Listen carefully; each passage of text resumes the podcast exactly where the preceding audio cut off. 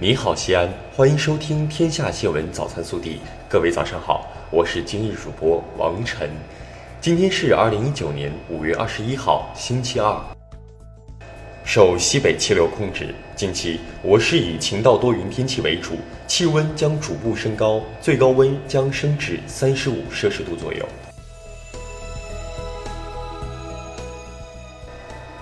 首先来看今日要闻。五月二十号，庆祝西安解放七十周年座谈会在西安召开。省委书记胡和平、革命先辈先烈亲属代表习远平、贺晓明讲话，正省级老同志张伯兴出席，西安市市长李明远主持。本地新闻：五二零，我们爱公益。二零一九届陕西五二零公益季颁奖盛典于五月二十号下午在铜川举行。西安市荣获二零一九年全国十大正能量城市奖杯。五月二十号下午，丝路前海源项目签约仪式在高新国际会议中心举行。西安高新区与深圳前海金融控股有限公司正式签署战略合作协议，市长李明远出席签约仪式。二十号，省统计局发布数据显示，一季度全省固定资产投资位居全国第十位。今年全省加大重点领域投资力度，基础设施投资增速自上年十月以来持续回升，高端制造业投资力度加大，房地产开发投资同比增长百分之二十四点五。五月二十号晚，由中国文化和旅游部、塔吉克斯坦文化部、塔吉克斯坦驻华大使馆共同举办，陕西省文化和旅游厅指导。西安市文化和旅游局承办的塔吉克斯坦文化日闭幕式在西安广电大剧院隆重举行。日前，某旅行网站基于过去一年机票预订大数据，发布《二零一八至二零一九浪漫节日出行大数据报告》。报告显示，西安入选十大热门出发地城市，显示我市强劲的浪漫经济。二十号。为了纪念西安解放七十周年，由中共西安市委党史研究室联合西安市退役军人事务局举办的西安解放图片展在烈士陵园开展。该图片展将持续至七月二十号，广大市民群众在此期间均可免费观展。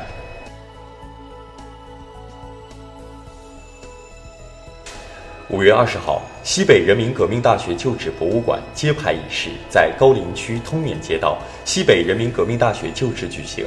标志着历时一年六个月精心筹备的西北民大旧址博物馆全面建成，正式面向社会公众开放。记者二十号从市公交总公司获悉，五月二十一号、二十二号起。将分别对幺七零路、三零八路公交进行线路调整，提醒出行市民留意。日前，全国妇联在北京召开“家家幸福安康工程”启动部署暨二零一九年度全国最美家庭揭晓会，九百九十九户家庭获评全国最美家庭，陕西省白河县宋家镇安乐村黑向军家庭荣获全国最美家庭称号。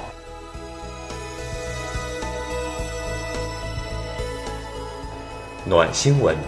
五月十八号下午，长安区向阳村一八十岁老人独自出门走失，其家人在寻找未果后向村委会求助，该村党支部书记强小明立即组织人员分头寻找老人。当晚十时许，大家在一处树林中将老人找到，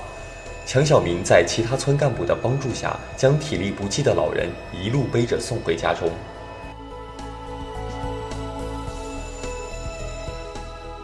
国内新闻：美国军舰“普雷贝尔号”未经中国政府允许，二十号上午擅自进入中国黄岩岛邻近海域。对此，中国外交部发言人陆康在当日举行的例行记者会上说：“中方对此坚决反对。中国海军依法对美舰进行了识别查证，并予以警告驱离。”针对美方称美中实际上已就经贸磋商达成协议，但中方破坏了协议，外交部发言人陆康二十号表示，不知道美方所说的协议是什么，美方想混淆视听、转嫁责任是徒劳的。二十号，随着甘肃国家发展改革委等十五个地方单位巡视整改进展情况在中央纪委国家监委网站集中公布，十九届中央第二轮巡视、中央脱贫攻坚专项巡视整改进展情况全部公开。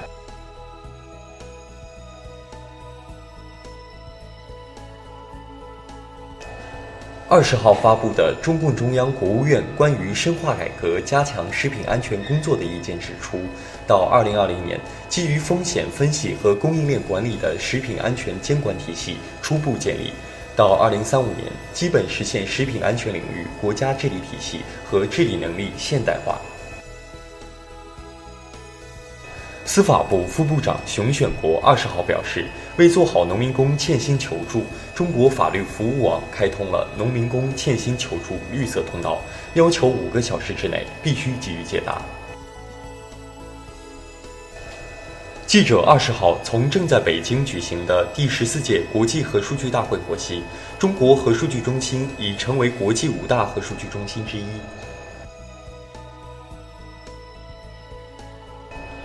针对美国谷歌公司将停止提供安卓系统的技术支持一事，中国华为公司二十号回应说，华为有能力继续发展和使用安卓生态，包括智能手机和平板电脑在内的华为和荣耀品牌的产品及其服务在中国市场不受影响。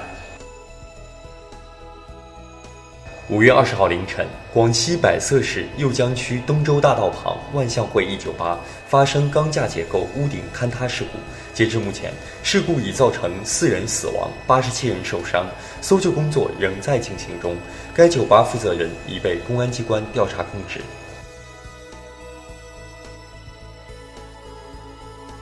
五月二十号，记者从知情人处获悉。河南周口婴儿丢失事件系男婴母亲因家庭矛盾和其亲友策划自导自演，目前参与策划的多人已被拘留，母亲尚在哺乳期，等哺乳期过后也将受到处理。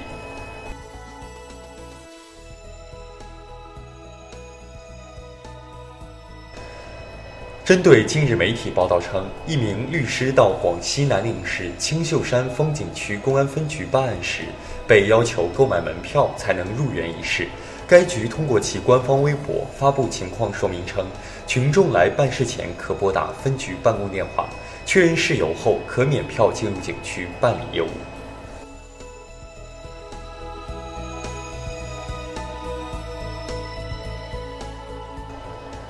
热调查。五月二十号，山西晋中榆次区婚姻登记中心，不少情侣扎堆前来登记领取结婚证。工作人员表示，结婚人太多了，办不过来。